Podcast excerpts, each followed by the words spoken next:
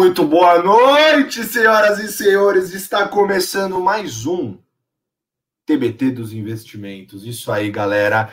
Mais um episódio, mais um programa deste talk show, que é o talk show mais ousado do mercado financeiro. Não sou eu que falo isso, é o povo que diz.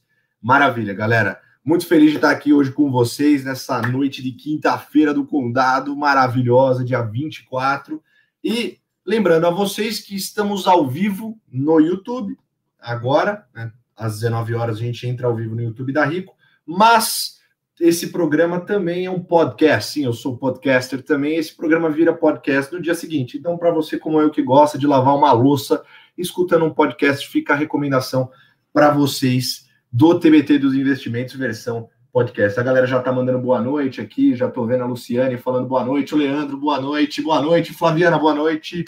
Maravilha, galera, muito obrigado pela audiência de vocês. Esse programa vai ser extremamente especial para mim por dois motivos. O primeiro motivo dele é que é, eu queria, aliás, queria não. Esse programa ele vai ser dedicado a um amigo meu, o nome dele é Felipe Carvalho, que há duas semanas atrás, é, infelizmente, veio a falecer.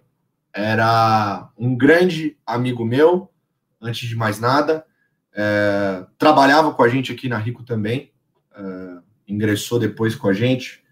Era um, um jovem que tinha minha idade, cheio de sonhos, sonhos gigantescos. Ele tinha um coração extremamente puro e era uma pessoa que amava o que a gente fazia, acreditava no nosso projeto, sempre disse para mim que era muito fã do TBT dos investimentos, ele compartilhava no Instagram, é, vinha me falar que achava demais o, o programa, e, e ele era uma pessoa extremamente especial para todo mundo que amava ele, ele fazia a diferença no ecossistema que ele vivia, e ele não só fazia, como ele continua fazendo, porque agora eu tenho certeza absoluta que ele está num lugar melhor e está olhando por nós agora como nosso anjo. Então, Fi, irmão, esse programa é para você, de coração. E como o nosso amigo Marco Reutemann falou, que a gente tem que te representar, eu espero que a gente esteja te representando aqui, nem que seja um décimo, meu irmão. Um beijo para você, eu te amo. E eu estou usando essa camiseta, que é a camiseta do meu grupo, em homenagem a você também, enfim. Então, para você que está ouvindo o podcast, é uma camiseta preta com logo branco escrito Busca Nós, e essa é a camiseta que eu vou usar no programa de hoje. E o segundo motivo pelo qual é, nós estamos é, num, num programa super especial é o tema, também acho que deixa ainda mais especial para o programa em homenagem ao FI, que é diversificação. É o último almoço grátis do mercado ou não? Isso é uma frase bonita, é verdade ou não é? E o meu convidado é um convidado de gala, não vai vir de terno, mas o cara é de gala porque ele é a melhor pessoa para falar sobre isso. Ele não somente faz parte do time de alocação da XP Inc., como também tá? ele tem mais faculdade do que eu tenho de pipoca comida na minha vida. Mas vamos lá. Ele é economista formado no INSPER, fez matemática na USP, direito na PUC e tem mestrado em economia focado em econometria. Ele é mestre. Além disso, ele gosta de pegar aqui, ó, o skatinho de final de semana e dar uma volta. Ele é o surfista do condado. Vem para cá, Pedro Matos. Fala, Colás, com você oh, não dá, cara. Maravilha, Pedrinho! Como é que você tá, meu irmão? Pô, melhor agora. Prazer em estar aqui com você. Claro, deixar meus sentimentos também, como você comentou aí no começo do programa. Mas estamos juntos, é, vida que segue e fazer o máximo para honrar o passado e todos os que foram, cara. É isso, irmão. Que frase bonita, maravilha. Estamos começando maravilhosamente bem. E vocês que estão nos assistindo, se preparem, porque hoje vai ser papo de boteco. Porque Pedro Matos é amigo na física, então ferrou. Não tem corte, aqui não tem edição, tá? Então. Ih vocês já sabem como é que vai ser a parada.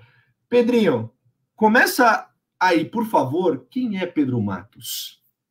Legal. É, você comentou um pouco, eu tenho dois lados bem distintos, né? Acho que por muitos critérios ainda sou uma criança é, e tudo que eu faço no meu tempo livre acho que, que me lembra disso todos os dias. Mas, por outro lado, eu vivi mais que a minha idade, né? Então, eu, eu como você viu, eu comecei minha carreira pouco decidido. É, saí da, da escola falei, putz, a única coisa que eu sempre soube é que eu queria ser professor. É, toda oportunidade que eu tenho, eu dou aula. E eu não sabia professor do quê. Eu falei, ah, eu sou bom de exatas, mas gosto de escrever, então matemática e direito, entrei nas faculdades. É, lá pelas tantas de matemática, eu tive uma aula Caramba, cara, eu lembro até hoje, é uma aula de geometrias não euclidianas. Na primeira aula, o cara me provou que a soma dos ângulos do triângulo dava mais e menos do que 180, mas nunca igual, que é o que a gente está acostumado. Aí, é, então, aí coçou assim, eu falei, eu acho que eh, não vai ser matemática por hora. E, é, na época eu estava já trabalhando, né? Então era uma, era uma rotina bem pesada, né? Eu ia para a faculdade para a USP de manhã, fazia o estágio à tarde e à noite estava na, na faculdade de Direito. E o advogado que sentava do meu lado, ele começou a treinar. Pô, eu sendo um cara de exatas, aí comecei a ver aqueles gráficos assim do meu lado, parecia aqueles filmes. Eu gostei disso aí, abri minha conta no que veio a ser a Rico, né? Foi uma das, das corretoras incorporadas pela Rico, foi minha primeira conta de investimentos. E, pô, adorei. Adorei, aí prestei economia, apaixonei, né? Quando eu estava fazendo economia, é, não faz tanto tempo assim, é, mas, mas já mudou muito de, de lá para cá e tinha pouca oportunidade de coisas quantitativas em São Paulo ou no Brasil, né? São Paulo acabava sendo onde tinha as maiores oportunidades. Por isso eu fui fazer, eu fui estudar na faculdade de Singapura, no, intercâmbio, né? Pela faculdade de economia eu fui cursar em Singapura porque lá tinha, eles deixavam você acessar matérias do mestrado quantitativo e, pô, voltei fascinado, assim.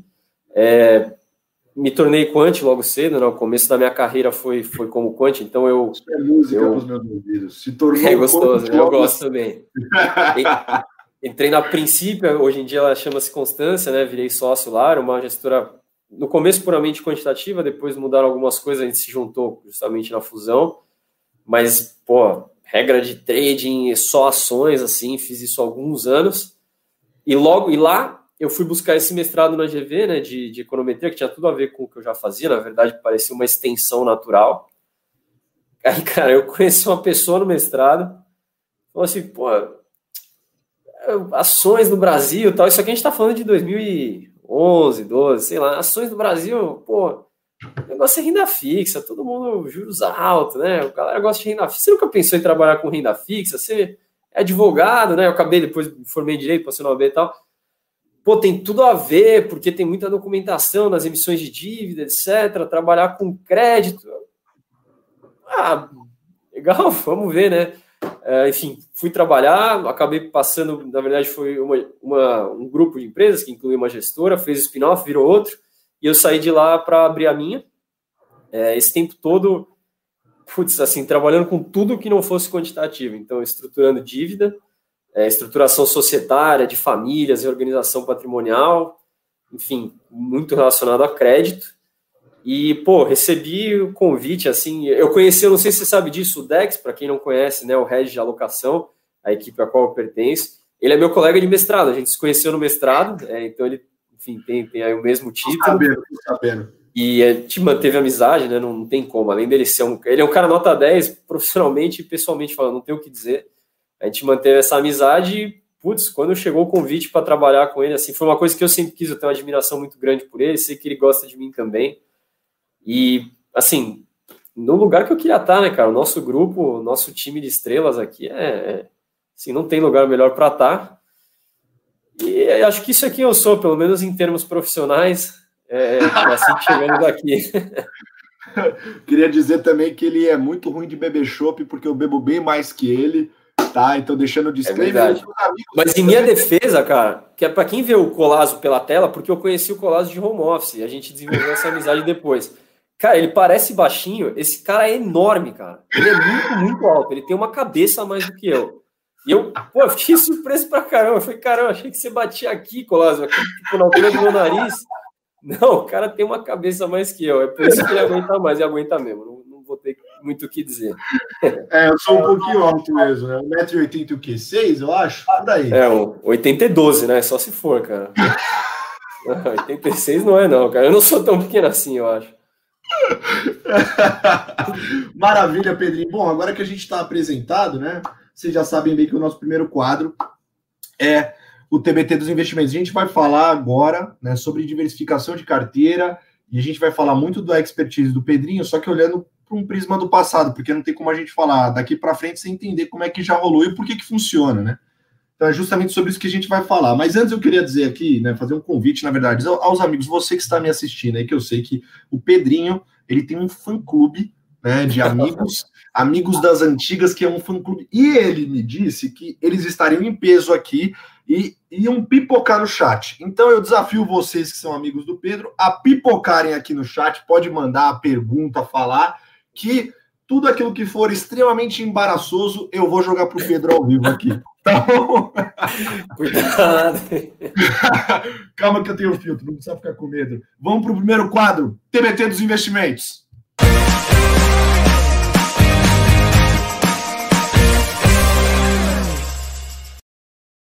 Esse negócio de vinheta é maravilhoso. Vamos lá, vamos lá. Começando então, Pedrinho, bom, é, para quem não está familiarizado ainda, deixa eu explicar um pouco antes de dar um passo atrás, como a Paula Zogby sempre fala.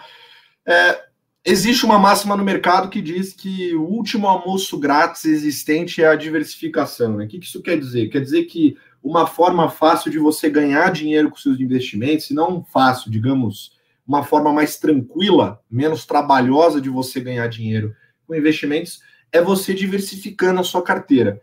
Só que a gente tem um, um um país né, que foi educado por uma Selic de 14%, então é um país rentista, pessoas que estavam acostumadas né, a, a investir em renda fixa. Como você mesmo falou, né, na época que você estava fazendo essa transição né, de mercado, falaram para você justamente isso, que, que ações, meu, vim para renda fixa para você ver que realmente era realidade. Hoje em dia é o contrário, as pessoas estão falando, pô, não vamos sair da renda fixa e vamos focar é, na renda variável. E fica um negócio meio binário, né? Porque a galera estava no pós-fixado, estava investindo num Tesouro Selic, num CDB, numa poupança, sai dessa estrutura bancária para a Bolsa de Valores, a gente viu o boom de CPFs que a gente teve na Bolsa, né, vai para fundos imobiliários, enfim, já vai para investimentos de renda variável, só que o mercado tem muitas outras opções, né? E a gente tenta explicar todo dia que é justamente a diversificação, é você saber montar o teu time, escalar a tua seleção ali, que faz a diferença. Mas eu queria falar é, justamente isso, com você olhando na prática, olhando para trás, né? Pô, realmente a diversificação é o último almoço grátis do mercado, Pedro? Legal. Antes de dar um spoiler, então, ou dando spoiler, porque a resposta é sim. É, como você falou da Paula, né, dando um passo atrás, não sei se você já comentou no seu programa, mas essa frase ela tem sido muito falada, ela voltou com a Expert, porque a gente teve pô, um, um cara do porte do Rei Dálio, assim, discursando uma hora sobre isso e chamando de santo grau e etc. Eu só queria falar para quem não sabe qual é essa história do almoço grátis, por que, que a gente usa essa, esse termo em finanças.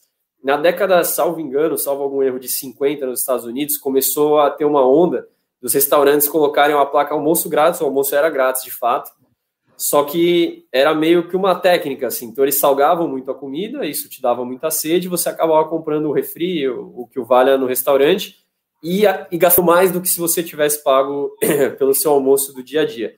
Então a frase não tem almoço grátis é porque é isso, você vê a placa que o almoço é grátis, você entra achando que não vai pagar nada e você acaba, na verdade, pagando. Sobre diversificação, então, assim, de fato, é, talvez seja pesado dizer que é o último, mas, sinceramente, para o investidor individual, para o cara que não está na fronteira da tecnologia hoje, é sim o último, não adianta uh, pensar muito em outras coisas. E de onde vem isso? Teve um cara chamado Markowitz, ele ganhou o prêmio Nobel de Economia, basicamente é, falando, falando, fazendo a teoria moderna de portfólio, tudo que a gente sabe hoje de construir carteira de investimentos, o, o que é um portfólio de investimentos, vem do trabalho desse cara, e isso gira muito em torno da ideia da diversificação. Então, o que, que a diversificação tem de tão maravilhoso? Na verdade, é muito simples. Os investimentos, os mercados, no médio e longo prazo, eles, em sua grande maioria, sobem. Você é remunerado pelo risco. Se você não fosse, você nem tomaria risco. Tem as exceções? Não, teve. Teve a Rússia, teve a Grécia, teve a Venezuela, teve uma série de exceções. Mas, na maioria esmagadora, todos os investimentos, no médio e longo prazo, uh, vão subir. E onde que a diversificação entra em jogo?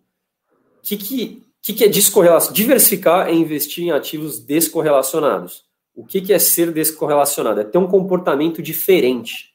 Então, não é hedge. Hedge é um sobe, o outro desce.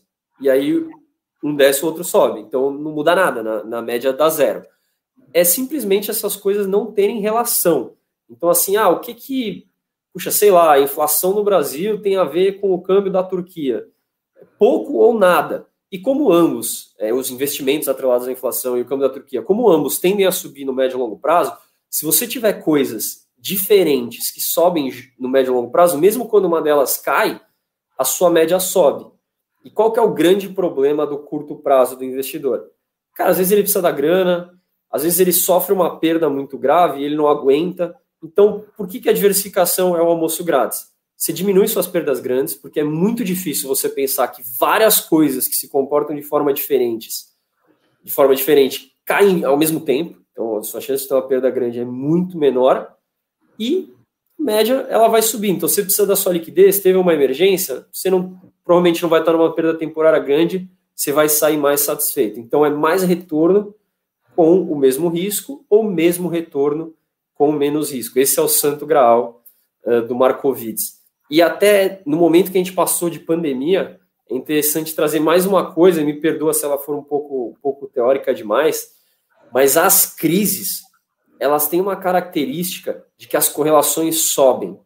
Então, é muito mais difícil você se proteger numa crise, especialmente porque, em geral, ela é imprevisível.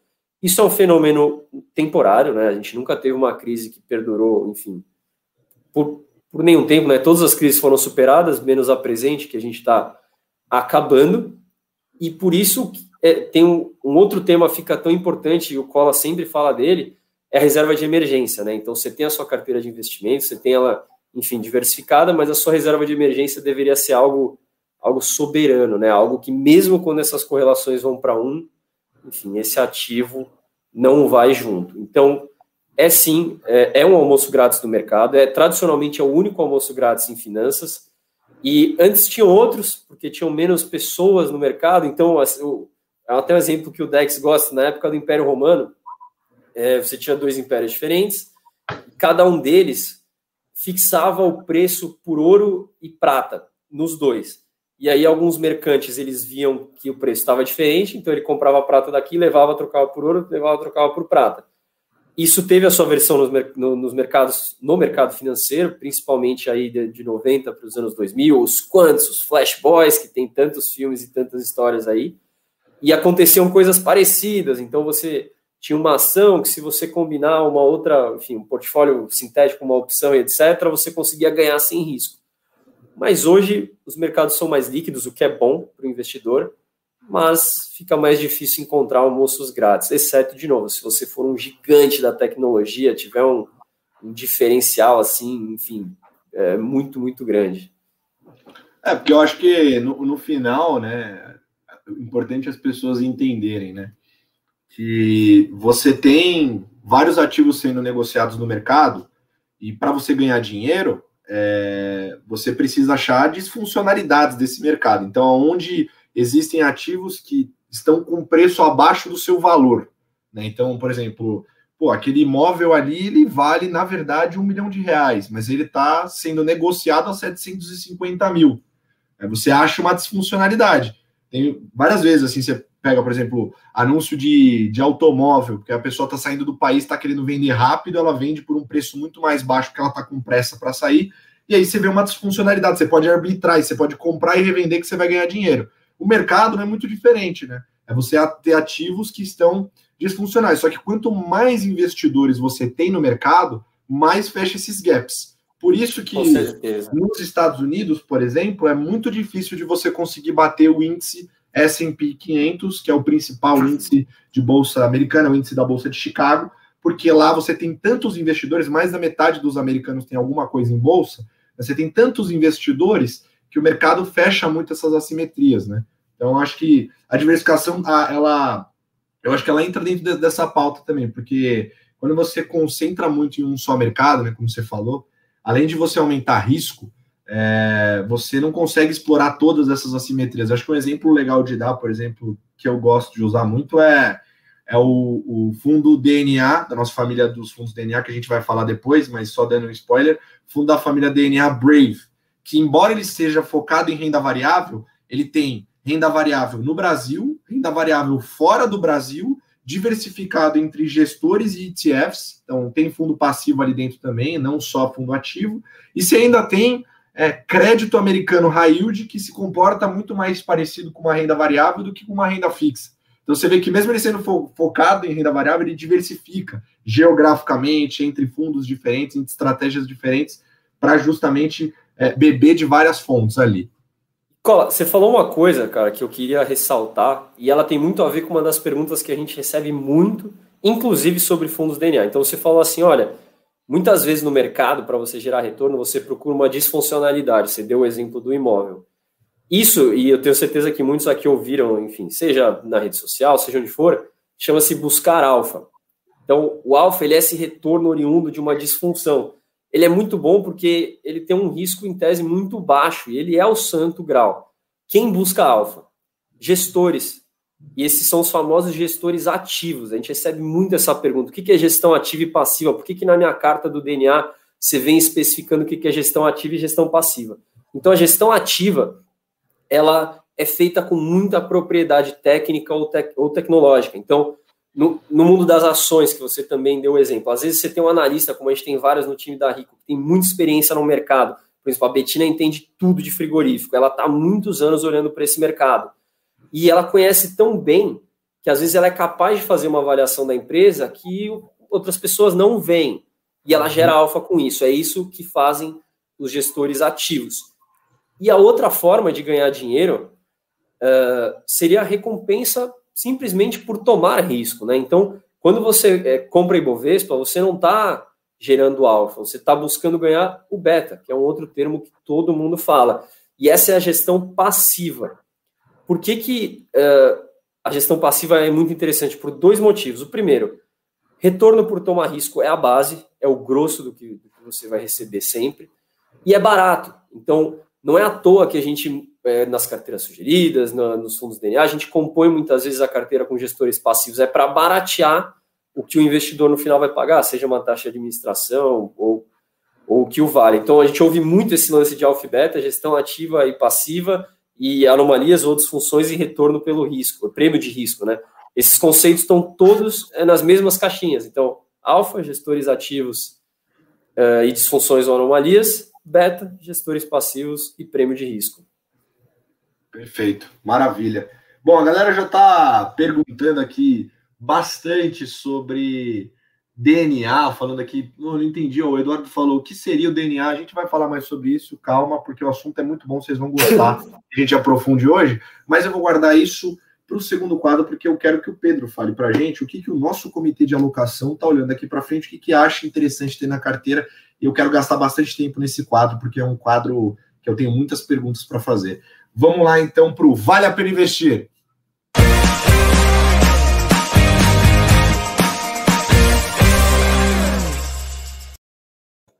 Maravilha! Estamos de volta para o quadro Vale a Pena Investir com o Peter Brass, para quem não sabe, ninguém sabe que o nome dele é Matos, todo mundo chama ele de Brás, e quando falam Brás para mim, eu não entendo também, fica esse negócio maluco, mais é uma funcionalidade do mercado acontecendo na prática aí.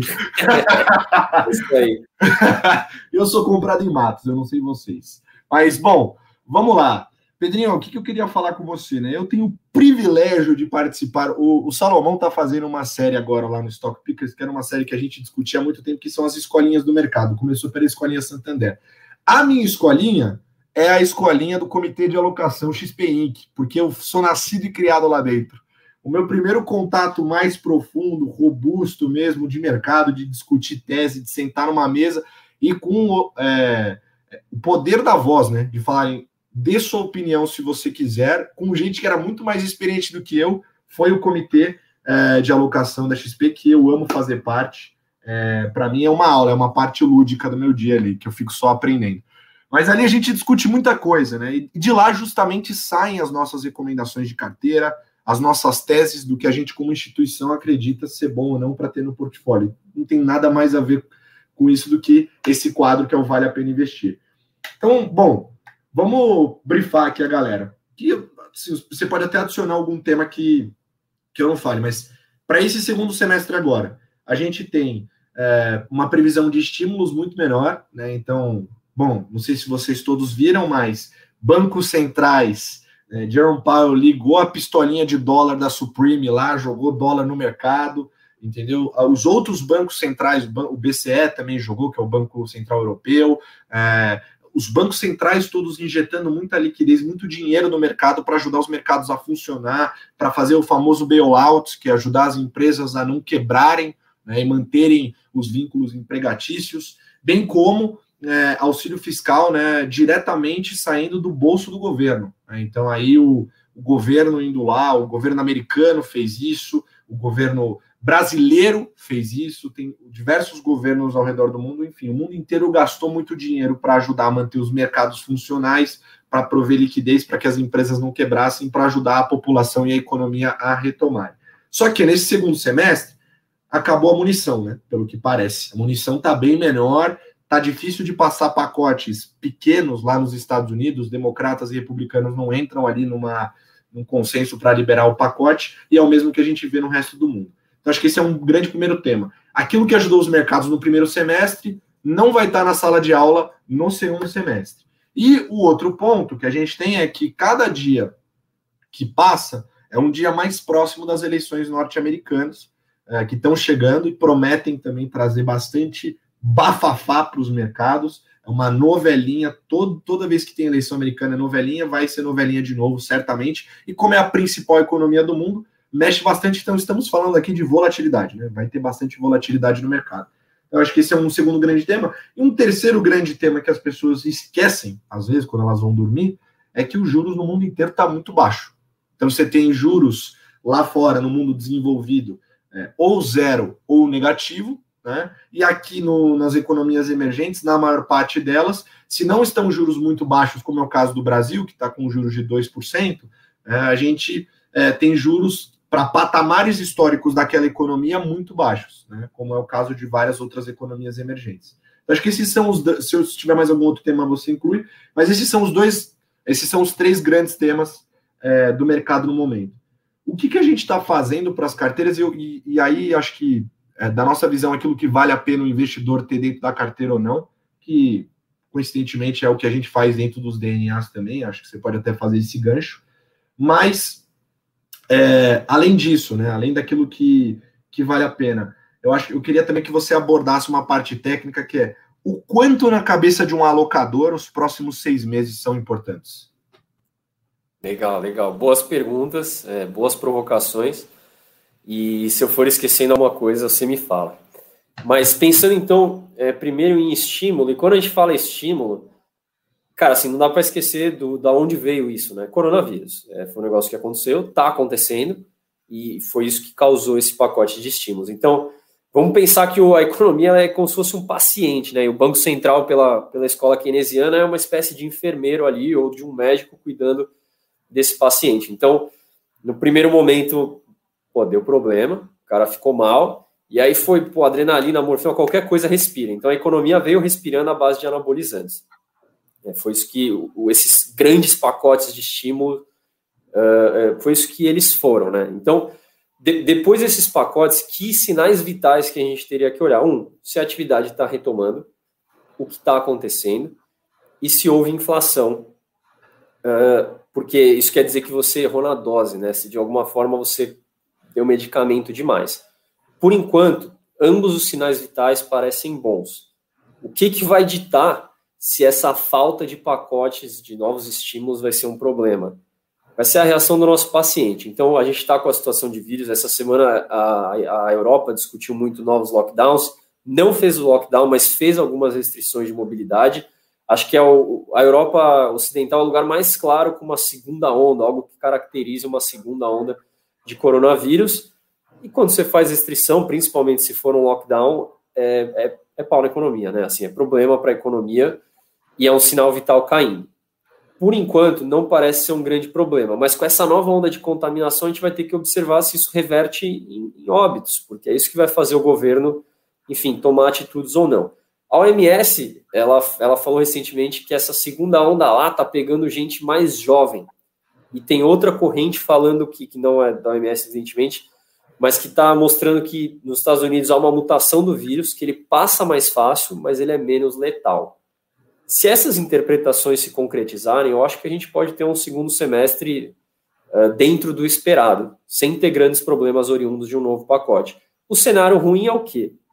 O vírus continua numa situação complicadíssima e os bancos centrais se recusam a anunciar novos pacotes, o que assim, seria uma nova discussão, tá? Não é porque não quis fazer agora que nunca mais vai fazer. Então, são cenas dos próximos capítulos, e para os investimentos, riscos são sempre oportunidades. Então, olhando só para investimentos, pelo amor de Deus, é, é, algum grau de incerteza é bom.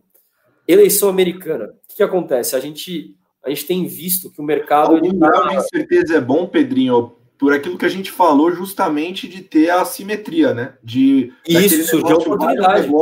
a galera fica mais pessimista ou mais otimista e o preço daquilo mexe de forma desproporcional, é isso? Sem dúvida. Se você recebe prêmio pelo risco, você tem que ter risco.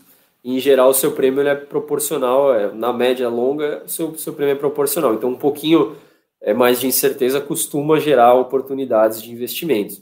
Sobre eleição americana, o mercado ele vem demonstrando, e quando a gente fala mercado, a gente está falando de noticiário gringo, de, de, gestoras, de gente aqui do Brasil, de São Paulo, se acostumando com uma ideia de um Biden, né? Então, acho que uma das, das principais consequências diretas assim de uma eleição do Biden, que é o concorrente do atual presidente americano, seria, enfim, aumento de impostos. Aumento de impostos tende a desaquecer a economia no momento onde possivelmente é, é mais crítico. Mas a verdade é o seguinte: é, a gente já viu isso outras vezes, as campanhas elas costumam ser bem extremas. E seja o lado que for eleito, acaba centralizando um pouco, né? Então faz um, pouco do que falou, um pouco deixa como estava, ou o que o vale. Então a gente tem visto o mercado se acostumar com a ideia do Biden, e nas últimas semanas as pesquisas elas apertaram, né? Então tá ficando uma eleição mais acirrada. Isso faz com que o mercado já comece a trabalhar. Você sabe muito bem qual, não preciso explicar para você, mas talvez para alguém que esteja ouvindo aqui não saiba, o mercado ele antecipa. Então, não é porque uma empresa lucrou que ela sobe. É, a ação sobe porque, por alguma razão, você espera que ela vá lucrar. Então, é por isso que você antecipa a eleição e quando você elege, você antecipa o que esse cara uh, vai fazer. Então, falando um pouco agora do time de alocação, inclusive me sinto tão privilegiado quanto você de fazer parte do comitê, e sem dúvida a sua opinião é, é muito, muito bem quista lá. Eh, quais são as nossas grandes teses de investimento, até pegando um pouquinho do histórico do que a gente acabou de fazer. Então, no momento de crise, a gente teve uma tese muito, muito feliz, e, e principalmente o DEX, antes até de eu entrar, vem trazendo esse tema com força, que é a diversificação geográfica. Então, tem rodado direto em, em rede social aqueles infográficos do tipo: olha, a Apple é maior do que não sei quantas empresas do Ibovespa, ou enfim, um conjunto de empresas é maior do que o Ibovespa inteiro. Isso tudo é verdade. E sob essa ótica, o cara que fala, não, é só Brasil, só Brasil, só Brasil, pô, ele está numa bolha, entendeu? É, é, evidente que o risco do Brasil é maior do que o risco dos Estados Unidos. Não é de se esperar que um governo vá quebrar, mas existe um risco, né? A Grécia, a Rússia, a Venezuela, de novo, é, são exemplos disso. Então, nossa primeira tese foi: vamos sair dessa bolha. Vamos para onde? Para o mercado americano, porque por mais que ele, ele seja baseado nos Estados Unidos, são empresas do mundo todo e que tem operação no mundo inteiro. Então, quando a gente fala Estados Unidos, em geral, a gente está falando global. Essa tese né, se pagou muito nos últimos meses e ainda tem muito para andar, não está tarde de forma alguma. Pelo contrário, a diversificação é um elemento constante, você sempre vai ter que ter. E o que, que a gente fez recentemente? É, desconcentrou um pouco até em Estados Unidos e puxou para a Europa, por meio de fundos globais. Por quê? A alta dos Estados Unidos foi super puxada por tecnologia. As outras empresas, talvez mais atreladas à economia real, tendem a fazer um catch-up, né? Se a economia continua demonstrando essa recuperação e etc., elas tendem a correr atrás do prejuízo. E a Europa não é um, principalmente o índice, não é tão, não é tão focado em tecnologia quanto os Estados Unidos. Sim. Uh, por esse motivo, a gente. E isso tudo fala, perdão, falando de renda variável, falando de ações, tá? Uhum. Então, onde a gente está, renda variável global. O que, que é global? É olha, a maioria dos fundos globais opera com metade ou mais da metade dos Estados Unidos, 30% a 40% de Europa e 10%, aí vai entrar China, América Latina e, e por aí vai. Então, bem diversificado. Segunda grande tese que a gente tem, também internacional, é a renda fixa. É um pouco, é, enfim, contraintuitivo nas pessoas pensarem em investir em renda fixa nos Estados Unidos, afinal, a taxa de juros lá é muito baixa, mas por, por algumas condições, depois se você se quiser eu posso entrar mais no detalhe, mas todos os títulos lá são pré-fixados e os mercados são mais líquidos. Isso quer dizer o quê? Os papéis são mais voláteis, eles reagem mais às condições econômicas. E a taxa de juros dos Estados Unidos é uma coisa, a gente tem classes de renda fixa, então tem as classes grau de investimento, risco super baixo, ou considerado muito baixo, e logo depois tem a renda fixa grau especulativo, é, do inglês são os high yield bonds. A gente tem fundos que investem em high yield bonds, que hoje tem taxa de juros extremamente atrativas. Os veículos de investimentos não são atrelados a câmbio, então não, não quer dizer que você tem dólar ou deixa de ter. E eles hoje eles oferecem taxas atrativas. E a economia minimamente voltando, a gente teve esse exemplo na recessão de 2008, né, na, na crise financeira global, na recessão dos anos 2000 e em algumas outras, que essa classe de ativos, os, os, renda fixa grau especulativo globais, eles são uma forma muito boa de surfar uma recuperação. Já voltaram do pior momento, mas estão longe do, do que seria o normal deles. Então ainda tem sim muito é, para se ganhar. A nossa terceira grande tese, para depois a gente falar rapidamente de defesa, ela vem como uma surpresa para muitos, mas é renda fixa no Brasil. É, que taxa de juros baixa, justamente a gente estava brincando, agora todo mundo está pensando em ações e vocês vão vir falar de renda fixa, né, a taxa Selic é 2%. O que acontece? O Brasil, o brasileiro, ele teve um privilégio muito tempo uh, de ganhar da inflação sem correr risco. Colocou no CDI, você tem inflação mais juros, coisa linda. Se você falasse isso para um gringo, um, um país desenvolvido, na Europa, no, é, América do Norte, cara, um ano atrás, cinco anos atrás, dez, quando fosse, esse cara fala, eu não acredito. Sério mesmo? Você, com cash que você pode pegar todo dia, você ganha da inflação, pô, que privilégio. Era mesmo, a gente perdeu ele, imagino que temporariamente, mas o fato é que hoje, se você colocar em CDI, cara, a, a tendência é que em seis meses, 12 meses, você não ganhe da inflação. E com isso, está vindo muito aprendizado, não só para o investidor, mas para o mercado. Então a gente está vendo marcação a mercado desses títulos, eles estão ganhando volatilidade, que de novo é bom, é desenvolvimento, é geração de oportunidade. E o investidor brasileiro está percebendo uma coisa muito importante que ele misturou por muito tempo, que é renda fixa, é uma, é uma classe grande, tem coisas dentro. Crédito privado, ele está dentro de renda fixa, mas ele não é a mesma coisa. Então, eu não estou falando para a gente comprar uh, CDI, imaginando que o CDI vai cair, por exemplo. Eu estou falando para a gente comprar crédito. Tem uma coisa chamada spread de crédito. Então, quando você compra um título CDI mais um, esse mais um está te remunerando pelo risco de crédito. E eu sei que não parece, mas os spreads de crédito no Brasil estão altos para o seu histórico. A gente estava mal acostumado, justamente quando a taxa de juros era tão grande, sei lá, 12, 13, 14%, qualquer nível que ela tenha sido, era difícil você ver isso, né? Você até, não, 120% CDI, etc mas não ficava tão claro. E esse spread de crédito ele muda no tempo. Então ele está alto. Hoje você comprando CDI mais spread de crédito, se o CDI voltar a crescer, você ganha. O spread de crédito é esperado que ele diminua. Só que para quem tem o título, isso é bom. Isso é fruto da marcação a mercado. Então se você tem um papel e a taxa cai, é bom. Só que como você vai estar em CDI mais, o CDI você vai receber ele, não, não, não vai impactar, não vai ter marcação a mercado. Mas o crédito pode ter. E por fim, das nossas teses de alocação, eu acho que vale falar de defesa.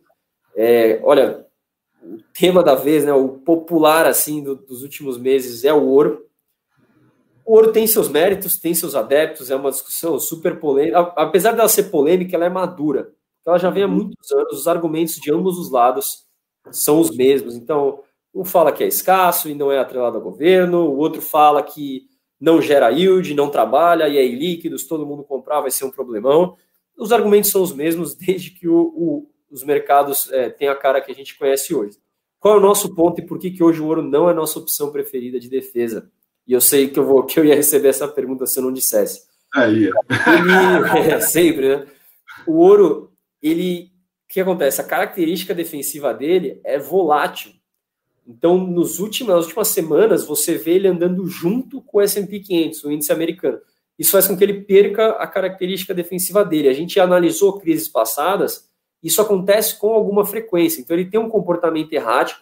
O fato dele cair muito na, na graça de muita gente, né, voltou a ser um tema global, também traz alguns riscos específicos. Isso quer dizer que não é para montar defesa? De forma alguma. O que, que a gente recomenda hoje como defesa? Lembra que a gente falou de renda variável uh, internacional, global? Uma parte disso você pode deixar em dólar. Então você tem fundos que compram ações lá fora, mas eles não te deixam com a exposição cambial, então o dólar sobe, cai, isso não te importa. E outros não, eles têm estratégias de te deixar exposto ao dólar. Isso representa uma defesa, é, do, no, do ponto de vista do brasileiro, na nossa opinião, melhor do que o ouro. Então hoje a gente tem falado para deixar metade da sua posição de renda variável internacional em dólar, esperando que assim sua carteira vai estar protegida. Então, como eu falei, temos riscos, e a gente nem chegou a falar de riscos no Brasil, mas temos riscos no Brasil, temos eleição americana, temos o vírus que ainda infelizmente está solta. Esses riscos se concretizando, a gente espera que essa sua defesa faça a lição de casa e não te deixe tomar um. Uma coisa que é legal de Pedrinho, que é uma coisa que o Deck sempre fala também, mas que, é, que pessoas, não é tão intuitivo assim.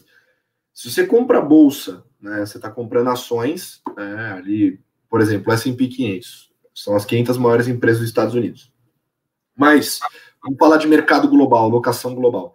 Quando os investidores estão risk taker, eles estão tomando risco, estão risk on, né, o que, que você pode acabar vendo? Você pode ver a bolsa global, as bolsas globais em movimento de alta. E é, como reação a isso, você tem o dólar recuando, porque o dólar representa um ativo de risk-off. Então, os investidores compram dólar quando eles querem se proteger. Né? Então, eles, você tem uma correlação negativa. Não é um para um ali, aquela coisa de o que sobe cai, mas assim, é uma correlação negativa. Agora, quando você pega o dólar e, e ações e joga num liquidificador e bate isso e vira uma mistura, o que você acaba tendo é uma bolsa com mola enrijecida, que eu falo, porque mexe menos, você diminui a volatilidade. Então é isso, você está comprando uma bolsa um pouco mais estável. É claro que num período como esse de pandemia, que o dólar explodiu e foi o melhor ativo dos, dos últimos 12 meses, lógico que se você pegar um fundo aí que é dolarizado, por exemplo, de bolsa internacional, a rentabilidade dele explodiu para cima. É, um exemplo, exemplo, uma posição que a gente sempre teve nas nossas carteiras, que foi o Morgan Stanley Global Opportunities. Tá 75 no ano, né? Então, assim, 75% no ano e boa parte disso vem do dólar. Não vem das bolsas. Boa parte disso vem do dólar o dólar explodiu. Então eu acho que é, é uma estratégia interessante você ter percentual dolarizado, porque daí o que você acaba fazendo, né? O ouro, é, você, como você falou, né? É uma discussão super saudável, mas na nossa opinião do comitê, o ouro, é, a gente tem a mesma opinião do, do Howard Marks, né? Que ouro não paga juros, né? Não tem dividendo, não tem fluxo de caixa porque não é uma empresa, então ele não pode gerar valor. Como é que você ganha dinheiro com ouro? Como o Dex fala, achando alguém que vai pagar mais caro do que você pagou. Né? É, é assim que você ganha dinheiro. Num mundo que o juros está muito baixo, é fácil acontecer isso. Por isso que o dólar tem subido, por isso que o ouro tem subido tanto. Mas num mundo que o juros volta a subir, né, é difícil achar gente que vai querer pagar mais caro por alguma coisa que não te paga nada. Né? Então, essa é a relação ali do ouro. Você pode pegar o dólar, que faz a mesma função do ouro, que tem essa que não, o dólar também não paga juros, né? A não ser que você compre um título americano do governo, aí está comprando dólar que paga juros, mas o dólar por si só não paga juros, a moeda, o câmbio não paga juros, ele não vai te, não tem fluxo de caixa, mas se você pega ele e mistura com uma empresa, por exemplo, ou com uma renda fixa que paga juros, você está comprando uma, uma, coisa que tem remuneração que com uma proteção. E aí acho que é o melhor dos dois mundos, né? Essa é a brincadeira que a gente tenta fazer nas carteiras, eu acho, não é isso? Não, com certeza. É, cara, você falou uma coisa que gera muita dúvida porque é pouco intuitivo. Então, assim, resumindo o que você falou é, pô, comprar uma ação americana que sobe e desce é mais arriscado do que se eu comprar ela em dólar, porque além da ação subir e descer, o câmbio varia toda hora. E a pessoa pergunta, então, é a soma dos riscos, né? O risco da ação mais o risco do câmbio. Não deixa de ser, mas como você falou, a correlação é negativa. Então, a soma dos dois é exatamente o, o, a brincadeira que a gente fez, né? Na média, eles vão, vão se anulando é, um pouco, né? Então, sim, é, é um ativo defensivo, né? Como, como o Cola falou muito bem. Se as coisas estão ruins no Brasil, o real cai. Se as coisas estão ruins no mundo, o dólar sobe. Então, acaba. Quais são os, os dois problemas que a gente sofre? Os nossos e os do mundo. Então, estar em dólar, de uma forma muito simples, representa uma defesa Hoje, porque a gente coloca na renda variável é o dólar ao invés da renda fixa, mas é um capricho, tá? Por quê? O efeito matematicamente é o mesmo, só que como a renda fixa varia menos, Se você compra ela em dólar, na hora que você abrir a cota do seu fundo, pô, é, 75% daquela volatilidade vai ter vindo do dólar. Então você não vai ter uma clareza muito grande do que está acontecendo com a classe de renda fixa. Como a gente está colocando no perfil estrategista, salvo engano, são 5%, 5 da carteira em dólar. É, tanto faz se eu tivesse colocado na renda variável, se eu tivesse colocado na renda fixa, não importava. A gente tem preferido a renda variável porque cabe e aí você tem bastante clareza do que acontece. Você tem a sua porção de renda variável redeada, sem câmbio, você vê o que acontece, você tem a sua renda variável em dólar, você vê o que acontece com a soma, e você tem a sua renda fixa, que você vê também como, como acontece. Mas não tem nada, nada de errado é, em comprar, como você falou, né? Você junta um carrego, uma taxa de juros com, com a moeda, de novo, defensiva, que nos defende dos nossos problemas próprios e do mundo. Muito bom, muito bom. E já para a gente encerrar esse quadro aqui, que tem bastante coisa para a gente falar ainda, é, eu vi aqui um comentário legal do Fábio, que é, ele falou assim: comecei o DNA, mas já estou vendo no vermelho. No mercado hoje, qual é o melhor investimento? Mais para cima, eu vi a galera falando: oh, se, o, se o DNA der ruim, eu tô ferrado. Antes de mais nada, só um disclaimer: eu e o Pedrinho temos o DNA na física. E, gente, vocês têm que entender. Eu quero aproveitar esse momento aqui com o Pedro, que está na sala, para a gente poder falar de DNA e demistificar, porque tem gente que vem no meu Instagram e acha que DNA é uma coisa de outro mundo, né? Então, assim, antes de mais nada, eu vou só fazer um pequeno disclaimer antes de passar a bola para o Pedrinho, para o Pedrinho falar. Mas, galera, o DNA ele monta uma carteira, ele é um fundo que monta uma carteira diversificada de investimento para o seu perfil. É isso. O conceito dele é como se eu estivesse falando assim, ó, querido, você quer fazer um investimento simples? Que você não tenha problema, que você não tem que ficar fazendo conta e que você não tem que tomar conta porque vai ter um time de profissionais tomando conta para você, toque o DNA. É isso que é o DNA. Ele faz isso para você. Só que ele é um, um, fundo que diversifica, né? Então tem as teses do time de alocação que são, são teses para longo prazo, porque o potão de dinheiro está no longo prazo, não no curto. Quem quer ganhar dinheiro mês a mês, que é rentista, não vai ganhar dinheiro. Ah, é longo prazo. Quando você tem teses de longo prazo, no curto as coisas podem andar de outro jeito mas isso não muda a sua tese. Né? Então, assim, se você está procurando um investimento que seja positivo todo santo mês, provavelmente você vai investir em alguma coisa pós-fixada, e mesmo no pós-fixado pode oscilar, né? como, por exemplo, aconteceu agora com o Tesouro Selic, né? que tem uma oscilação ali pequena, mas tem porque é assim que funciona o mercado, gente. Você está comprando alguma coisa. Tudo que você compra tem preço todo dia. Pensa no imóvel de vocês que eu usei o exemplo. Você comprou um imóvel hoje, pagou um milhão. Amanhã você vai lá olhar ele está 990 mil. Você vai vender ele desesperado? Você vai achar que você fez um mau investimento? Eu duvido que se fosse um imóvel você ia pensar isso. Você ia falar: não, acabei de comprar um imóvel, não vou vender por 990 mil, vale bem mais. Daqui quatro anos, daqui cinco anos, o meu valor vai ser bem maior. Gente, investimento é a mesma mentalidade. Não pensem com uma cabeça diferente. É isso, mas, Pedrinho, vamos falar de DNA. Primeiro vamos explicar para a galera o que, que é essa solução e como ela funciona né, as vantagens, etc. Explicar, vamos desmistificar essa parada para a galera e explicar qual é a proposta desses fundos, que eu acho que é um tema legal da gente falar, que é a grande novidade do mercado esse ano, sem sombra de dúvida. Porra, legal, cara. Não, pô, é, é, muito, é muito legal falar do DNA assim, cara. Foi uma coisa que a gente pôs tanto esforço para acontecer que é uma realização. Então, o que a gente tentou com o DNA? Resolver problemas, né? Então, o time de alocação da XP Inc., que tem primos aí, como é o caso do Cola, etc., né, muita gente na Rico trabalhando para isso, se foca em montar carteiras diversificadas que naveguem bem essas tendências de médio prazo para ganhar dinheiro. Para quê? Para que o investidor, quando ele quer montar a carteira dele, ele, ele possa copiar, possa ter um ponto de partida e dar algum grau de personalização ou o que ele quiser. Isso gera alguns problemas.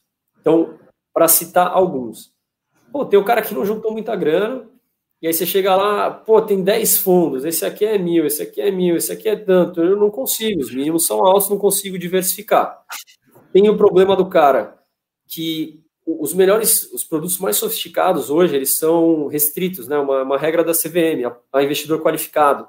Para você ser investidor qualificado hoje pela lei do Brasil, você tem que ter pelo menos um milhão guardado. Então, o cara que não tem, não consegue acessar. Você tem o problema das, pô, a tributação então, pô, você negocia ações, beleza, vendeu, é ganho de capital, final do ano declara dividendos, juros de capital próprio, etc. Se negocia, enfim, ativo de renda fixa também, imposto no bem subsequente. Fundos é um pouquinho mais tranquilo, mas você tem, tem o, lance de, pô, a tua carteira de fundos multimercados subiu, a de renda variável caiu. Você acaba pagando come cotas nessa, nessa não, mesmo que a tua carteira no final tenha caído. E um, um dos maiores problemas que é o seguinte, a saúde financeira, ela é importante como, cara, você tem que entender um pouquinho sobre nutrição, você não pode comer qualquer coisa para você ficar bem, como qualquer saúde do seu corpo. Só que muitas vezes você não tem o tempo. Pô, eu, eu mesmo, eu não fico o dia inteiro pensando no que, que eu vou comer, entendeu? Eu, eu sei o mínimo tal, mas às vezes eu não tenho o tempo ideal para dedicar para isso. Então, muitas vezes o cara pô, acompanha, está disposto, enfim, a fazer tudo direitinho, por falta de tempo, passa um mês, ele não viu que as coisas mudaram, acaba, passa dois, e ele não vai, não vai mudando a carteira, não vai adequando a carteira à nova realidade. E o DNA resolve todo, todos esses problemas, né? Então, é, até alguém, né, eu esqueci o nome da pessoa, mas perguntou, e se o DNA der ruim? Não olha para o DNA como você olha para um fundo que tem uma estratégia, né, uma tese que vai pagar ou não vai pagar. O Cola falou, DNA é uma carteira. Então você tem tudo lá. De novo, hoje no DNA você tem, meu, ações da China, ações da, da Europa, ações dos Estados Unidos, de tudo que é lugar. Para ele dar ruim, você vai ter problemas maiores. Assim, a economia do mundo deu, deu um problemão, entendeu? É uma carteira diversificada. O que não quer dizer que no curto prazo você não vai ter retornos negativos. Por quê? A estratégia de investimentos, a diversificação, é escolher os riscos que você vai tomar para buscar os prêmios. Os prêmios vêm com prazo. E a, até por essa razão, na, pô, na, na, página da Rico sobre os fundos DNA, no questionário que ficou pô, lindo, caiu o queixo da Rico sobre os fundos DNA, a gente fala muito de horizonte de investimentos. O fundo mais é, menos arriscado, que tem um horizonte mais curto, é de, de 3 a 6 meses. Então, qualquer coisa que você estiver olhando abaixo disso, é, não é ideal. De novo, eles têm um horizonte para você esperar. Por quê? É uma conta que a gente faz que se você esperar, óbvio, é uma estimativa, mas se você esperar no mínimo aquele horizonte sugerido, você vai ter 95% de chance de estar acima da inflação. Então, assim, a chance de você ter uma surpresa ruim é muito baixa. Como eu falei, no longo prazo todos os mercados tendem a subir. É, se, se, todo mundo pudesse viver 300 anos, seria talvez muito fácil investir, era só você guardar, esperar que pouquíssimos casos de insucesso você teria. Como a gente não tem 300 anos, a gente vai dosando cada um dos perfis DNAs para horizontes diferentes. Então, como é que você escolhe o, o, seu, o seu fundo DNA hoje? Tem duas coisas muito importantes. O meu horizonte de investimentos. Então, se está lá, por horizonte de cinco anos, você não está disposto de jeito nenhum a esperar, você vai ter uma chance de estar tá abaixo da inflação. Se você esperar, sua chance é 5%. Se você não esperar, se você não estiver disposto a esperar, sua chance é maior. E a segunda é a sua versão a risco a gente chama de ponto de quebra. Então, tem muitas pessoas, olha, eu não tenho problema de esperar cinco anos, mas dá um ano, você sofre uma perda, aquilo te consome, você entra todo dia na conta, você vai dormir pensando naquilo, você não consegue se concentrar no trabalho, aquilo te quebra, por isso que chama ponto de quebra. A gente também não quer chegar e é por isso que você dosa a volatilidade. Então, você pega dessas condições o que for mais restritivo é o seu DNA. Quando você preenche o questionário da Rico, a gente te pergunta, né? Pô, se você perdesse tanto, etc e é assim que você vai escolher o seu perfil. Então, de novo, ele, ele é um fundo? Sim, ele é um fundo, mas ele é um fundo carteira. Para quê? Para o cara que é investidor não qualificado, como eu falei, poder comprar fundos de qualificado, porque o DNA compra. Para o cara que, putz, não quer confusão no imposto de renda na virada do ano, ele vai colocar lá só um fundo, acabou. Para o cara que não quer ter que mexer toda hora, a gente vai estar tá fazendo isso para você. Então, toda semana está lá o comitê todo, o Colazo, discutindo o que, que aconteceu nessa semana, o que, que a gente espera para a próxima, para próximas semanas e meses, e como isso deveria se refletir nas carteiras sugeridas e por tabela uh, nos fundos DNA. Qual era o outro problema que eu tinha falado? Falou, falou de liquidez. Então, ó, eu, eu vou sintetizar isso daqui para você entender melhor. Por favor. Vamos lá. Família DNA, o que, que vai acontecer? A gente está montando uma carteira inteira diversificada para você. Qual que é um, um, um, grande problema? Que o Pedrinho tinha falado, acho que foi esse que ele esqueceu, além dos que ele falou. Tem muito investimento que é restrito. Então você tem investimentos ali que são para investidores qualificados, para quem tem um milhão ou mais em aplicações financeiras. Principalmente as nossas alocações internacionais. Então hoje, se eu, Lucas, não sou um investidor qualificado, em tese, não é recomendado para mim comprar um fundo é, de investimento em ações do exterior que tem a gestão ativa, como é o caso do Wellington Ventura, como é o caso do Morgan Stanley Global Brands, do Morgan Stanley Global Opportunities e etc. Mesmo vale para renda fixa. Então, eu não vou poder comprar o Oak Tree do Howard Marks, né? eu não vou poder comprar é, o Morgan Stanley Global Fixed Income, não vou poder comprar o crédito americano é, com gestão ativa que o, o, o Pedrinho tinha falado. Então, esses, esses investimentos eu fico restrito. O DNA pode comprar, já monta essa carteira diversificada para você com 100 reais, o que, se você fosse fazer na física direto com 100 reais, você não ia conseguir montar essa carteira, né? e ao mesmo tempo você vai ter a gestão profissional de uma equipe que tem ali mais de 15 anos de experiência fazendo alocação de recursos, que vai tomar a conta do seu dinheiro para você. Então, acho que essas são as grandes vantagens tá, da família DNA. Quando você quer delegar essa responsabilidade, você faz esse investimento. E galera, isso não é novo. Sendo muito sincero, isso é uma coisa que já existe há muitos anos no mercado, só que era praticado no mundo private só. Então você tinha ali os seus 10, 15 milhões investido, né, o seu banker, né, o, o comercial ia virar para você e falar: "Cara, você não quer um fundo de alocação, um fundo allocation? Que é isso? É um fundo que monta a carteira como um todo. O que a gente fez aqui foi startar um projeto para a gente trazer isso de forma democrática, para todos os brasileiros terem acesso, de uma forma barata, né, e com entrada mínima de 100 reais, que você consegue acessar de uma maneira super fácil. O, a Fernanda perguntou aqui, quanto pagamos para isso? Os fundos têm taxa de administração e taxa de performance, ela vai aumentando conforme os fundos vão ficando mais agressivos, porque quanto mais agressivo, mais risco toma, mais fica cara a estrutura daquele fundo, e por isso que vai subindo as taxas. E aí a galera sempre bate na taxa, já vou antecipar, né, para falar. A galera fica falando, a galera pega muito em taxa. Gente, eu, eu fui, antes de ser de trabalhar aqui como estrategista, eu era analista de fundos. Se eu falar para vocês, eu não lembro a última vez que eu olhei para a taxa de fundo para tomar decisão de escolha de gestor. Não tô brincando, galera. É assim, taxa de fundo não é tomar decisão. O melhor fundo da história do mundo é quantitativo, que é o Medallion Fund, que é do Gene Simmons. E esse fundo, galera, ele tem uma taxa de administração de 5% e 44% de taxa de performance, e mesmo assim ele entregou uma média de 39% ao ano. Tá? Então, assim, o que isso significa, galera? Você vai investir num produto, para de pensar no preço só. Claro que o preço é importante, né? Uma taxa é importante, mas assim, é, é, quanto, quanto melhor for o produto, melhor for a equipe, melhor for a estrutura, mais caro ele custa, gente. É qualquer, igual um restaurante, é igual qualquer coisa que você vai fazer. Você vai comprar uma chuteira, vai comprar roupa, assim, quanto melhor a qualidade do tecido, do acabamento, mais caro fica o produto. É a mesma coisa que o DNA. E olha que, gente, eu estou falando isso, mas o DNA não é caro, as taxas do DNA não são caras. A gente fez isso de forma bem acessível. E a rentabilidade que você vê dos fundos DNA já está líquido das taxas. Então você nem sente a cobrança, ela é feita dentro do próprio fundo. Só para esclarecer esse ponto. E qual é de taxa? É uma coisa, eu não sei nem se a gente chegou a conversar sobre isso, mas se a gente não tiver conversado, já, já fazemos ao vivo. Tem uns 20 dias mais ou menos, a gente fez um estudo, é um pouquinho técnico, mas no final a notícia é boa. O fundo DNA, como a gente falou, ele compra muitos ativos, ele é uma carteira diversificada, inclusive ele compra fundos. E esses Sim. fundos cobram taxa de administração. Essa taxa Sim. já está dentro lá do, lá do fundo, quando você vê a rentabilidade não está. Só que uhum. pelo fundo ter uma estrutura, uma escala, a gente consegue negociar com esses, esses fundos de baixo uma taxa menor.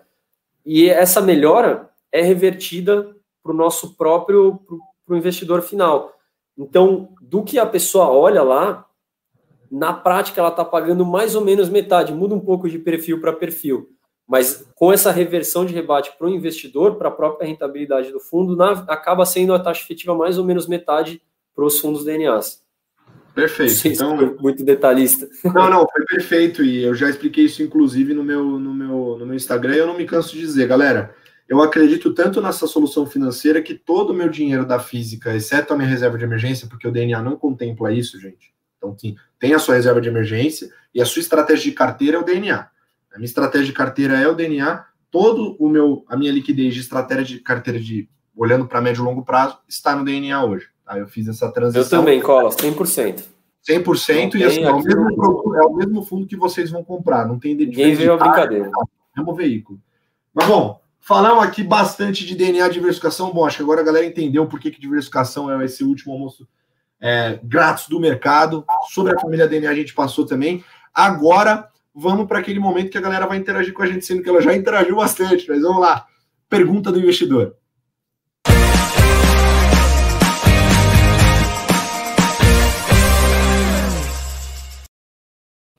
Maravilha, estamos de volta para o Pergunta do Investidor. E a Marcela já soltou uma pergunta muito boa aqui de cara, Marcela, que time. Se quiser ser trader aí, pode, pode vir aqui que a gente está precisando.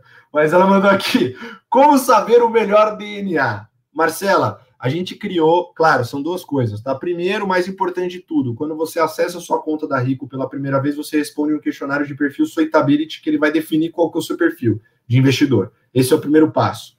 Outro passo que eu recomendo você tem a LP, né, acho que a equipe está acompanhando aí, vou pedir para eles colocarem é, o link aqui da página do, dos fundos DNA, que você tem um quiz que você responde e de perfil e as respostas que você vai, vai dando ali, eles, ele vai gerar para você qual é o DNA que tem o seu perfil. Tá? Então, mas acho que a dica do Pedrinho é muito boa. Você pega o horizonte de investimento de cada um dos fundos e cruza com o seu. Pô, estou esperando ter rentabilidade daqui a três anos. Peguei um fundo DNA que tem esse horizonte de investimento, esse pode ser uma boa, uma, uma boa alocação para o meu capital. Mas teve uma pergunta muito boa, Pedrinho, no Instagram, que o cara ele caprichou de um jeito que eu queria mandar. Porque esse tipo de coisa é engraçado de falar, né? É, que o horizonte é muito amplo né, na família DNA, mas assim, falando de família DNA e nossas carteiras, a pergunta da pessoa foi a seguinte: existe alguma possibilidade dos DNAs investirem em criptoativos Folha está em branco. Folha está em branco. Eu, eu, inclusive, eu comentei que eu fiz na Singapura, foi a primeira vez que eu ouvi falar. Como eu era quant, comecei a. Era uma forma boa de fazer estratégias quantitativas e barata. A folha está em branco. Não, esse assunto hoje não rola, né? Eu acho que ainda faltam players nesse mercado. Enfim, a gente até tem, enfim, casas como hashtags, etc., que já são pessoas sérias envolvidas em todo o processo. Mas hoje, até por conta de liquidez, não está na pauta. Agora, vou falar que não existe a chance? O futuro tá aí, tá, tá em branco, cara. Se por acaso o nosso radar fala que dá para ganhar dinheiro ali, a gente vai alocar, sem dó. Isso aí, meu. Maravilha. Maravilha. Acho que essa pergunta é muito boa, né? Teve outra pergunta aqui também, que era em relação a essa questão que eu comentei antes da gente fechar o quadro, que era o DNA ele pode ser minha reserva de emergência? Não sei se você discorda de mim, Pedrinho, mas na minha opinião, não. Eu acho melhor você ter uma reserva de emergência separada, até porque o, o, DNA, os fundos que têm a liquidez mais rápida, só tirando o Brave, que são oito dias, os outros são sete dias para você ter resgate do seu fundo. A proposta de uma reserva de emergência é você apertar o botão e o negócio caiu e em um dia está na tua conta.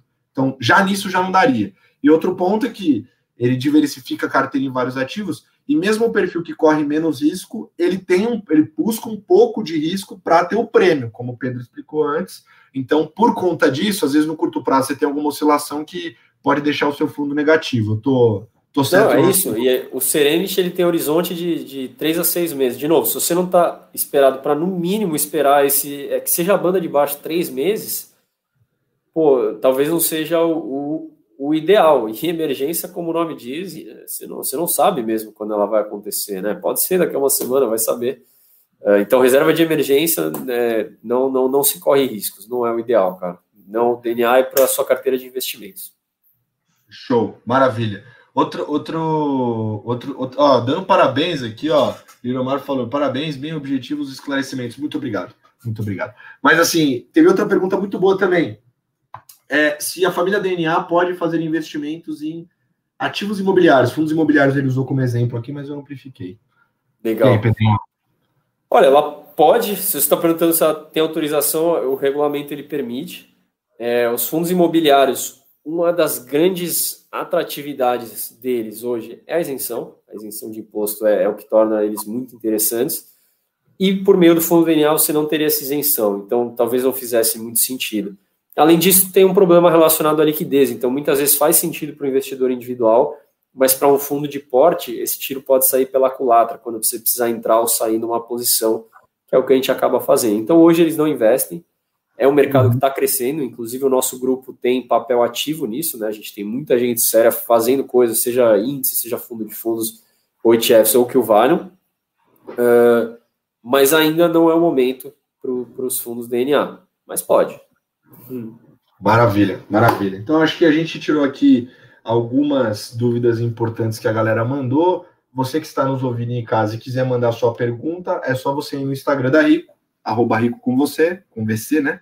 Que a gente abre um box lá antes dos episódios para você poder mandar a sua pergunta, ou assista-nos ao vivo às quintas-feiras, às 19 horas, que a galera que está mandando pergunta aqui está tendo oportunidade de escutar o Peter, surfista do mercado, falar sobre os fundos DNA e sobre diversificação de carteiras. Maravilha, Pedrinho. Agora a gente vai para o momento inspiração.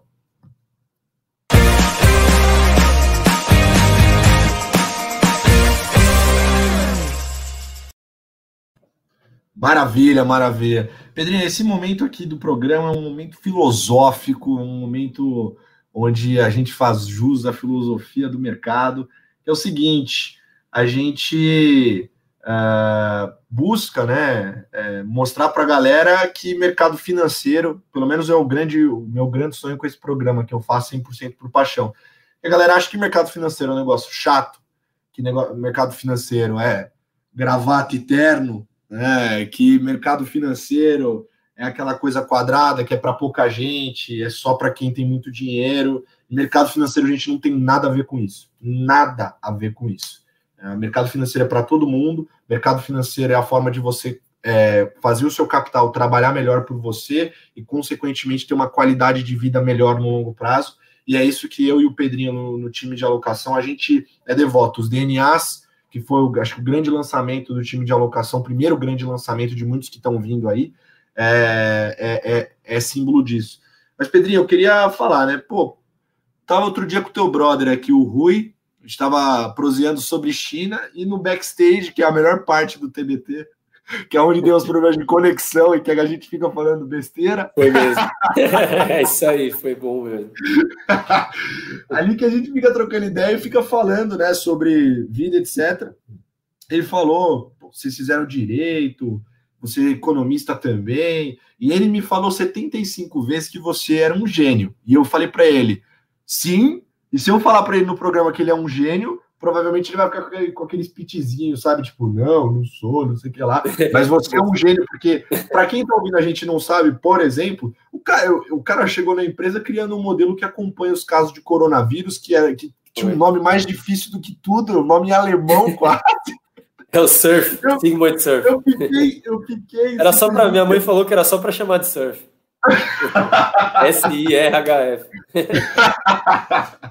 o negócio é impressionante. E eu queria saber, Pedrinho, de onde veio a sua, a sua inspiração? Você falou um pouco no, no começo ali, mas por que, que você faz o que você faz? Pô, legal, cara. Pergunta bacana. Profundo. Espero não ser filosófico demais. Mas antes eu queria fazer um disclaimer: esse lance de gênio. Mentira, cara. Isso não existe. Isso não existe. É verdade. Se você somar todas as horas que, que, a gente contou aqui do que eu estudei, você vai ver que eu, eu não sou um gênio. Qualquer um é, que se dedique a essas horas vai, vai ter o mesmo produto final que eu tive a felicidade de ter. Então, o que, que eu estou tentando dizer com isso? O que importa é a motivação. Cara, não é fácil, como eu contei, né? Fazer faculdade de manhã, estágio à tarde, faculdade à noite, na semana de prova, teu brother ainda vai para o bar, e você, enfim, encontra motivação ou para ir e acordar cedo de ressaca, ou para não ir, ou que o vale fazer isso pô, por anos a fio, é, se eu tivesse um mérito, alguma coisa para me gabar, cara, seria, seria dessa motivação e dessa disciplina, tá?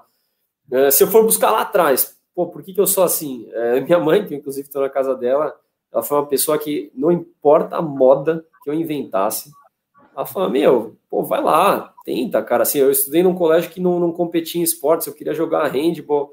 Não, vai lá, não sei lá, chama um diretor, convence ele, dá um jeito. Aí, pô, jogamos, né, o campeonato lá em Santos. Então, com, com certeza, assim, a motivação é, é, a tua número um. Eu, eu tenho certeza que para o mercado financeiro isso é verdade, eu acho que para os outros isso também é, eu não, não faço parte, então talvez seja difícil falar. Agora, falando mais da nossa carreira, né, do, do mercado financeiro mesmo, olha, todo mundo que está nesse nosso grupo, né, o XP Inc., a Rico, é difícil você ver alguém aqui que não tem uma missão. Então, quando a gente fala democratizar os investimentos, não é blá blá blá. É para isso que a gente cria um Instagram, dá a cara, deixa perguntar, para isso que a gente cria os DNAs, responde quantas perguntas forem necessárias, para isso que a gente pega, como o Cola falou, um serviço que era private. Private, para quem não sabe, o cara que tem 10, 15 milhões, e traz para o cara que tem 100 eh, reais, tudo isso é parte de uma missão. Então, o mercado financeiro, o nome financeiro remete a dinheiro. E às vezes as pessoas levam o dinheiro como uma coisa fútil. É claro que você vai ter gente que, que para ela o dinheiro é a finalidade mas acho que para grande parte delas é um meio, né? O dinheiro ele é sinônimo de liberdade, sinônimo de alcançar o que você quer, sinônimo de prover para tua família o que você sempre sonhou. É, um dos livros que eu mais gosto e eu falo muito dele, mesmo quando o tema é mercado financeiro, e às vezes sai, fica parecendo estranho, é o Pequeno Príncipe. O Pequeno Príncipe é um livro que todo mundo fala que é de criança, balela. O livro não é de criança, é um livro super profundo. E sempre que eu estou explicando para alguém, pô, por que, que você deve estar próximo da Rico, próximo ao nosso grupo, próximo aos nossos profissionais, eu conto uma passagem que, para quem não lembra, o Pequeno Príncipe ele é aficionado pela Rosa dele, a Rosa é tudo, é a melhor amiga, ele vai para tudo que é canto com a Rosa. Aí um dia ele conhece uma raposa, a raposa vê isso e ela fala, meu, é só uma rosa, cara, tem um monte de rosa. Não, o que torna essa rosa especial é porque você né, investiu um tempão nela. E por que estar tá próximo de pessoas como nós? Porque no fim do dia, o patrimônio que você juntou, ele é um número. Mas você tem que estar tá próximo a pessoas que não vejam um número e vejam uma história de suor, vejam um cara que acordou cedo para trabalhar, uma mulher que acordou cedo para trabalhar, para prover para a família, uma história de perrengue que virou no final esse número. E é com esse respeito que a gente busca, enfim, tratar o patrimônio de todos. Então, eu caí na graça do mercado financeiro por causa do amor por exatas, né? Eu amo matemática, muito embora a aula de geometrias não euclidianas tenha sido complicada, eu adoro e acabei correndo atrás depois para descobrir o que, que eu ia ter naquela matéria. Acertei, fiz isso muito, muito jovem e acertei sem querer, cara, na minha paixão. Então, assim, tem muita gente que fala que, pô, enfim, fez medicina, fez enfermagem porque gosta de ajudar as pessoas. Cara, o mercado é uma forma, mercado financeiro é uma forma de ajudar as pessoas. Assim, você tem muitas oportunidades de ser justo né, na sua carreira e ao democratizar, as pessoas veem muita gente demoniza o capitalismo como, enfim, se ele quisesse, né, de alguma forma, enfim, favorecer os ricos ou o que vale, mas você dá a chance de todo mundo perseguir seu sonho e eu poder fazer parte do, né, disso, de dar esse apoio, pô, certamente é o que me motiva, né? Então eu caí aqui no amor por exatas, amo exatas, já falou de modelagem, etc. Também tenho um monte de livros para falar, mas me mantive uh, enfim, pela nossa missão, né? E fui feliz em me juntar ao grupo porque tinha a mesma cabeça que, que esse grupo maravilhoso de pessoas que nós temos em volta tem, né? Acho que foi um pouco assim que eu, que eu vim parar aqui. Maravilha, foi, foi, foi muito bonito, me arrepiei, quase comecei a chorar, cara. Que isso, cara é Boa. profundo demais. Mas o que eu queria te perguntar é, para a galera que está acompanhando a gente, né, que quer buscar uh, informação, conteúdo. Primeira dica eu vou dar, você me dá licença aqui, desculpa, eu sei Opa, que você é convidado, mas. Casa é sua, dar. cara. A primeira dica que eu dou para a galera que quer entender mais sobre diversificação, sobre todos esses temas que a gente falou hoje em específico, é só você ir em conteúdos XPI, tá? que lá tem os relatórios do time do Pedrinho, então tem relatório que o Pedrinho escreve, que a Nath que escreve, que o Dex que escreve, são relatórios maravilhosos que você tem lá desde a parte prática, literalmente, ó, esse aqui é a carteira, esse aqui é onde você tem que investir, até explicando, por exemplo, algumas teses específicas, como a de Railde, que o Pedrinho escreveu um relatório que eu já usei até em apresentação quando fui legal. dar aula em faculdade. Eu Porra, levei, legal. levei e mostrei o negócio, porque o relatório ficou muito bom. Então, acho que é uma boa forma. Mas eu queria que você deixasse para a galera aí que quer se aprofundar melhor, que, que quer saber mais sobre isso, um livro, live, podcast, pode ser o que você quiser. Legal. Cara, então assim, ó, o cara que, seja ele um investidor que está buscando conhecimento, seja ele um cara que quer se tornar um profissional, tem duas coisas que correm em paralelo, né? Então, o mercado financeiro, diferente de muitos outros, talvez ele não seja muito documentado. Então, às vezes, é, não, é, não é trivial você achar um, uma, uma obra que explique cada profissão ou que cada assento faz, porque tem gente que você fala mercado financeiro, pô, é sinônimo de ações, tela, gráfico. Tem gente que fala mercado financeiro é sinônimo de vir à noite. Cara, não é nada disso e é tudo isso ao mesmo tempo também. Então, assim, é um, é um oceano, tem muita, muita coisa. E eu vou chamar essa, essa vertente de traquejo. A primeira coisa é você começar a ganhar um pouco de traquejo. Como? Cara, enche o saco de todo mundo que você puder. Pô, pega o Instagram do Colasso, meu, pergunta tudo que você quiser para ele, fica pedindo para ele fazer live sobre os temas que você quer fazer, chama teu colega que já fez, o tio do amigo, fala, não, mas o que, que você fez? Aí vai vir um cara falar que era trader de ações, o outro vai falar que era broker, ah, era a mesma coisa. Não, não é a mesma coisa. Aí vai perguntar o que, que ele fazia, onde ele fazia, o que ele gostava. Então, amola todo mundo, assiste os eventos, igual o talk show aqui do Cola, então é uma oportunidade das pessoas falarem de uma forma mais franca, não é uma apresentação, não vim aqui abrir um, enfim, uma um slide para apresentar nada. E a outra parte é a parte técnica. Então, é, aí sim você tem mais conteúdo, mais livro, mais o que o valha. Talvez a primeira dica seria, na medida do possível, falar inglês. Hoje a gente tem uma quantidade muito, muito maior de obras, é, enfim, para em inglês. Se eu tivesse que escolher uma, olha, é, puxar um pouco a sardinha para o meu lado, mas de novo, é um oceano eu estou falando de uma das praias, tá? É, talvez seria a história do, do Edward, do Ed Thorpe, cara. O Ed Thorpe foi um dos primeiros quants. O cara, década de 70, ele jogava blackjack em Las Vegas e aí ele montou, no, enfim, computador era outro conceito, basicamente. Ele montou um computador, na né, época não era tela, não tinha nada, tinha uns botõezinhos para ele fazer as contas e contar as casas. Ele colocava na cintura, assim. E ele foi banido dos cassinos, só que o cara era uma máquina, assim, um cara super inteligente. E aí ele foi, foi para Wall Street, abriu, abriu o hedge fund, tocou o hedge fund, e todos os hedge funds aí dos anos 2000, a história é super legal. Então, enfim, o Citadel, é, o Medallion que você falou, o Medallion, cara, para quem não sabe, o Medallion é um fundo gerido por uma empresa chamada Renaissance Technologies. Assim, não se sabe muito sobre, sobre essa empresa. Então, por anos eles contratam só é, PhD em matemática e em filosofia, assim. Então é um negócio que você não sabe o que sai de lá, você sabe que usa muita computação. Como o Cola falou, entregam retornos absurdos há, há muito tempo. E recentemente saiu um livro do Jim Simons, é O Homem que Desvendou o Mercado, também é legal. É, obviamente não, não, conta o molho secreto, mas assim, é. conta um pouco do que esse cara passou e tal, e é super interessante. Cara, um outro livro, e sinceramente ele não tá aqui na parte técnica, ele tá na outra parte e assim, pode parecer merchan, mas eu adorei o livro, cara. É o livro do Benchmall, Na Raça. Então, assim, é uma história recente no Brasil, só de gente que está viva e que está operando, e que você vai entender como as coisas funcionam, como a, elas se conectam, como um cara pode, na raça, fazer o que ele fez, e como realmente, cara, qualquer um tem vez. Como eu falei, a motivação vai fazer toda a diferença. Você tem que canalizar essa motivação em estar tá aprendendo. Então, de forma ainda mais rápida, quer investir em ações?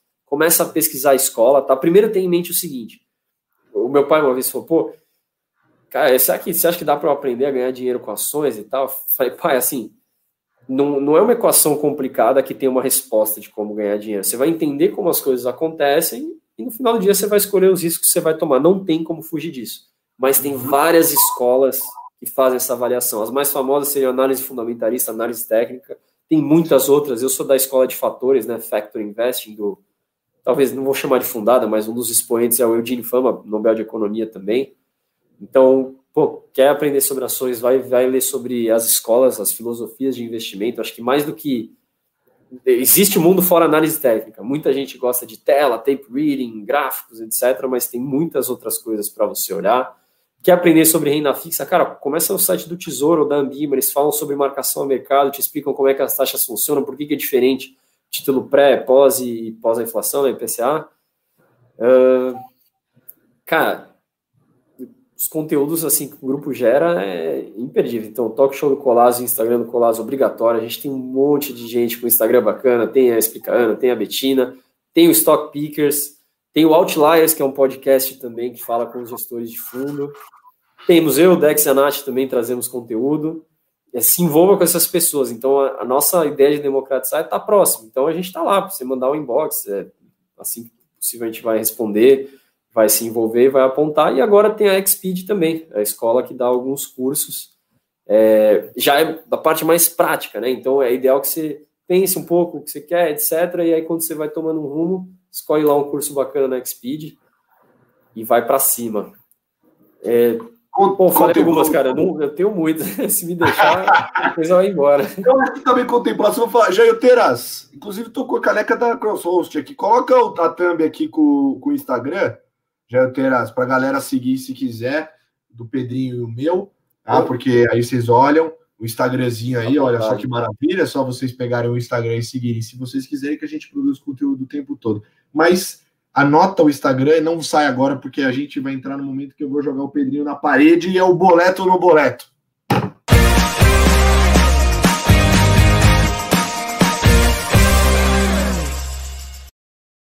Show de bola, show de bola. Você viu que, você viu que o Jailtão é tica letaca, né? Eu, eu nem falo que eu vou chamar o quadro, só falo o nome ele já traz que a gente tem muito entrosamento.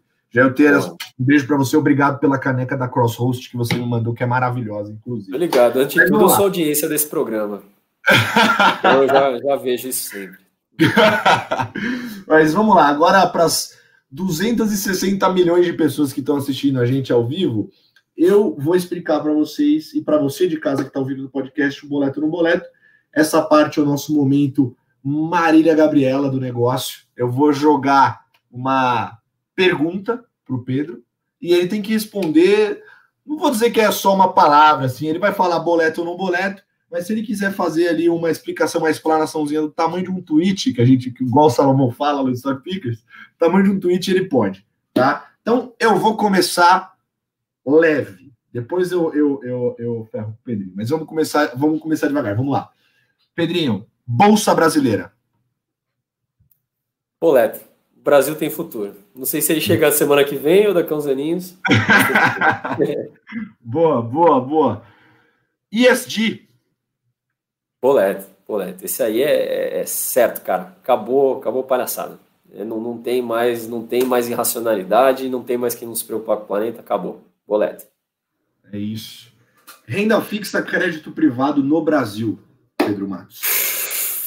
Boleto até dizer chega com o spread atual. Porra. pra ver que a galera não, tá vendo? O cara deu risada pra responder. Renda fixa não morre. É, é maravilha, maravilha. Tá, vamos, vamos começar a esquentar então. Ouro. Não boleto. Tô fora. Quer twittar? Quer twittar? Ou vai deixar só no boleto? Não, cara. Eu olhei as crises passadas, não tem erro. Gente, ah, é. não, pode ter erro, mas acho que não. Não boleta. Não boleta, ele não boleta. Beleza, beleza. Agora a gente vai. Essa aqui é boa, essa aqui é boa. Seus amigos que pediram para fazer aqui. Brás. Boleta ou não boleta? Boleta. Pô, é, é, o primeiro nome do meu pai, cara. Eu fico mó honrado de, de, de achar que é o meu. Falar que não, é lascado. É, Já que é pra lascar em casa. Levou. É, Pedro, levou, cara. Meu Pedro pai é Brás, Pedro Brás, sogrinha, boleta ou não boleta? Boleta. Minha sogra, é, cara, é um amor, cara. Não, não tem como, assim, qualquer um que tivesse minha sogra, né? Cara. Porque ela tá assistindo, inclusive. Beijo para a sogra do Pedrinho, esse rapaz, ele é incrível. Você tem aí a sorte, ter um genro maravilhoso, um homem belo, cheio de qualidades, um cara inteligente. Show, show.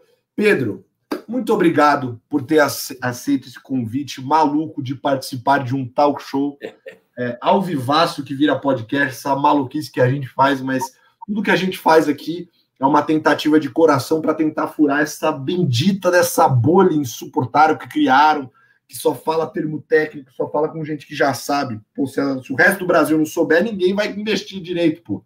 Será que dá para entender isso? É o que a gente tenta fazer aqui. Então, muito obrigado por ter aceito o convite desta edição número 7 deste belíssimo talk show, Pedro. Que isso, cara. Ó, para ser melhor, diversão, assim, conversar com você é garantida para ser melhor só com um copinho de, um copinho de chopp. Para audiência, cara, eu queria deixar um recado assim. Eu sou fã do Cola, tá? Ele fala esse monte de coisa, mas na verdade eu que sou admirador dele. Eu tenho certeza que todos vocês já viram que o cara é só coração, né? Esse coração do cara é imenso. E não sei se todos vocês têm ideia do que é a dedicação desse cara quando ele não tá não só quando ele está na frente da câmera, mas também quando ele não está. Então, assim, é um cara que corre atrás dia e noite, profissional, topo da linha. Então, cara, a honra é toda minha. Eu que agradeço o convite, prazerzão. Depois dessa, nossa, fiquei aqui desconcertado. Nem, nem é verdade, só verdade. Elogio assim. Eu vou fazer um recorte, vou fazer um recorte dessa parte que você falou do vídeo depois. E eu vou mandar para o Fernando Ferreira. Beijo, Ferreirinha. Para mandar. Vou mandar. Ferreira tá ligado, tem que estar. Tá. Muito bom, Pedrinho. Muito obrigado. Obrigado pra, pela nossa audiência. Para você que escuta a gente de casa no podcast. Esse foi o TBT dos investimentos. Nada nos para. A gente vai voltar, porque nada vai derrubar essa parada aqui, galera. Um beijo. Boa noite para vocês. Tchau, tchau.